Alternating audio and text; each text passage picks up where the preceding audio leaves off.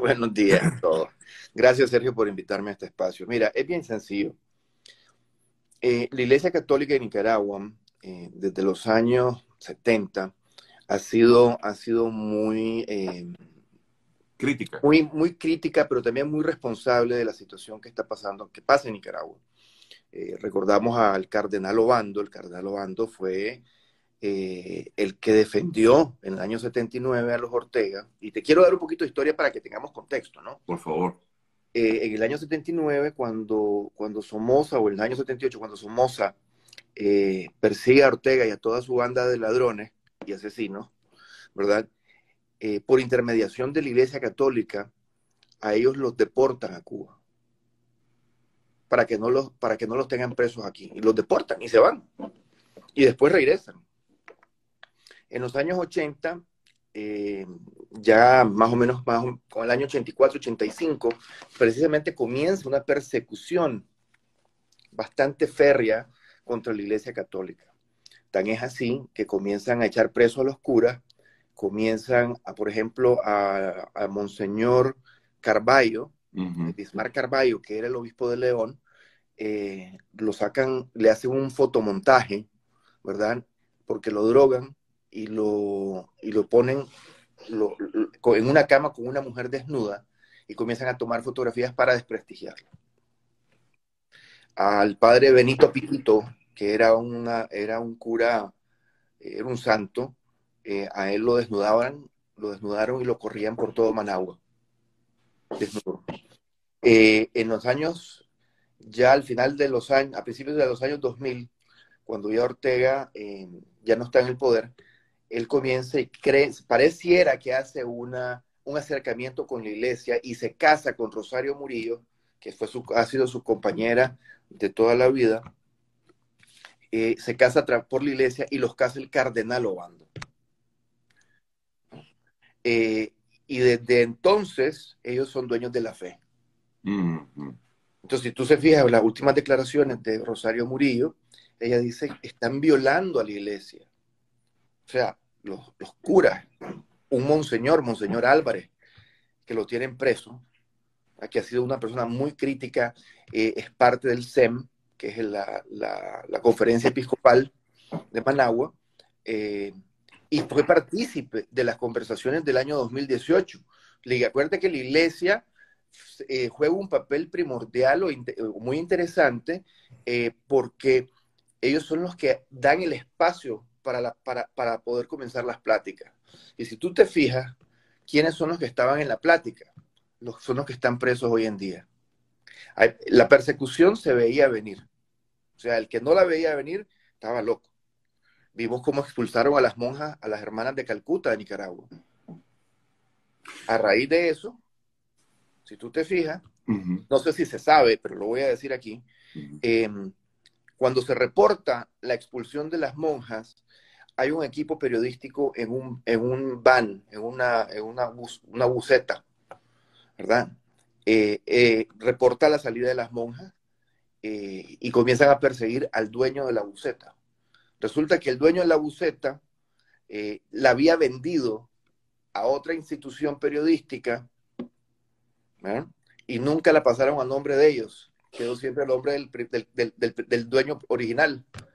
Adivina qué le pasó al dueño original. Se llama Ardulfo Somarriba. Sigue preso. Lo echaron preso. Lo echaron preso. Eh, lo, que podemos decir entonces, pudiéramos asegurar que esta persecución contra la iglesia es por eh, alzar la voz eh, en contra del régimen. Cualquier persona que, cualquier persona o institución, llámese iglesia o como tú le quieras llamar, va a ser perseguida. Pero acabe, cabe hacer una, aclaración muy importante que no se conoce. El SEM, ¿verdad? que es la conferencia episcopal, está dividida porque hay miembros del SEM que son sandinistas o que son orteguistas. Entonces, si tú te fijas en, la última, en las últimas eh, reportajes que hizo la prensa, ¿verdad? Ahí tú ves a un monseñor en media misa poniendo la bandera del Frente Sandinista a la par de la bandera de la Iglesia y a la par de la bandera de Nicaragua. No es posible. No es posible. O sea que la iglesia está dividida dentro de... La iglesia está dividida en Nicaragua. Esa es una realidad.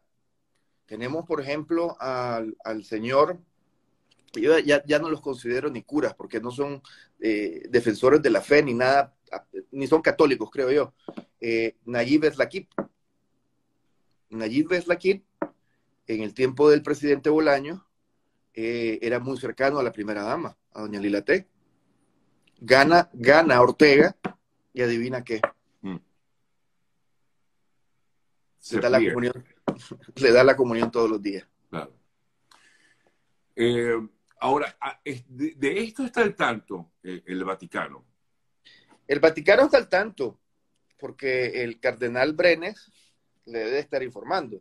Lo que pasa es que este señor en el Vaticano le hace, le hace el juego a la izquierda. Perdóneme, pero esto te estoy hablando, te estoy, te estoy hablando como nicaragüense, como, completamente lo entiendo, claro. Como persona que está viendo las cosas muy objetivamente. El Papa no ha, no ha mencionado absolutamente nada. Hay una persecución no solamente a los monseñores, a los cardenales. Eh, el otro día al cardenal, al cardenal Brennan lo estuvieron siguiendo. Decían que por protección, que es mentira. O sea, que lo que se querría en Nicaragua es una religión, eh, digamos, acorde a lo que piensa eh, Ortega. Muy fácil. ¿Te acuerdas de Enrique VIII? Claro. Enrique VIII se queda pequeño para parte de estos, de estos señores. La persecución de la iglesia es algo que se va a seguir dando y se va a encrudecer. Yo en otros programas, Sergio, te lo he dicho varias veces y tú, tú te quedas me das la razón. Nicaragua no tiene solución. Nicaragua no hay solución actual. Eh, todo el sistema político está manejando, lo está manejando ellos. No hay, no hay espacio para oposición. La única institución que ha hecho oposición es la mitad de la iglesia en Nicaragua, la jerarquía de la iglesia. Entonces, vemos lo que le pasó al cardenal Obando en los años, al finales de los años 2000. Eh, el cardenal, el cardenal lo tenían, algo le tenían al cardenal, que el cardenal se convirtió en sandinista. Wow. Ahora, eh, ya que tú como analista ves la situación de lo que pasa en Nicaragua y lo que ha pasado en Venezuela, pues eh, pareciera que por lo menos en Venezuela es distinto la situación, por lo menos, o, es, o lo ves similar. Lo que pasa, a ver, lo que pasa es que en Venezuela creo yo que la, Iglesia Católica es más fuerte, tienen más, más, más personas. Quizás hay más unión, la que Más unión. Tal vez, tal vez la conferencia episcopal de Venezuela no es una conferencia episcopal dividida. Porque, mira, yo te invito a que busques el, último comunicado del SEM, la última carta episcopal que se refiere precisamente a el tema de Monseñor Álvarez. No dice absolutamente nada. No hay un pronunciamiento fuerte, no hay un golpe de mesa. Ahora, eh, justamente en el día de ayer, eh, Carlos, conversamos amigas y amigos con Carlos eh, Harding, quien es analista nicaragüense. justamente en el día de ayer, desde Estados Unidos hablan de nuevas sanciones. Y yo te quiero preguntar, yo creo que yo creo que alguna vez te lo pregunté ya, pero ¿se puede hacer algo con este tipo de sanciones? Que se pueda implantar contra el régimen de, Nicaragua.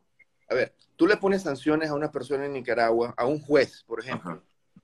Ese juez nunca ha ido a Estados Unidos, no le interesa ir a Estados Unidos. Claro, exacto. O sea, que, me quitaron la visa. Bueno, ocupo Mastercard. Ya, ya entiendo, sí. Entonces, no hay, no, la verdad las cosas que no hay sanciones con dientes. A menos que comiencen a sancionar a las personas correctas. Más allá de, Ortega y de, Murillo. Olvídate, olvídate de Ortega y Murillo, porque esos ya están resancionados y ahí están. Sí. Comienza a sancionar el ejército. El ejército es un ejército que a pesar de que no es muy grande, son 10.000 personas, eh, están bien armados, pero lo interesante del ejército que tienen al IPSM, que es el Instituto de Previsión Social del Ejército, o el, militar. Este, este, em, este ejército es un ejército que tiene alrededor de, se le calcula alrededor de 1.2 billones de dólares invertidos en la bolsa en Estados Unidos. Los, gringos lo están dejando de último recurso, pero tócales esos 1.2 billones de dólares y vamos a hablar cómo el ejército comienza a cambiar. Mientras no sancionen al ejército, no hay cambio. Y no lo van a hacer.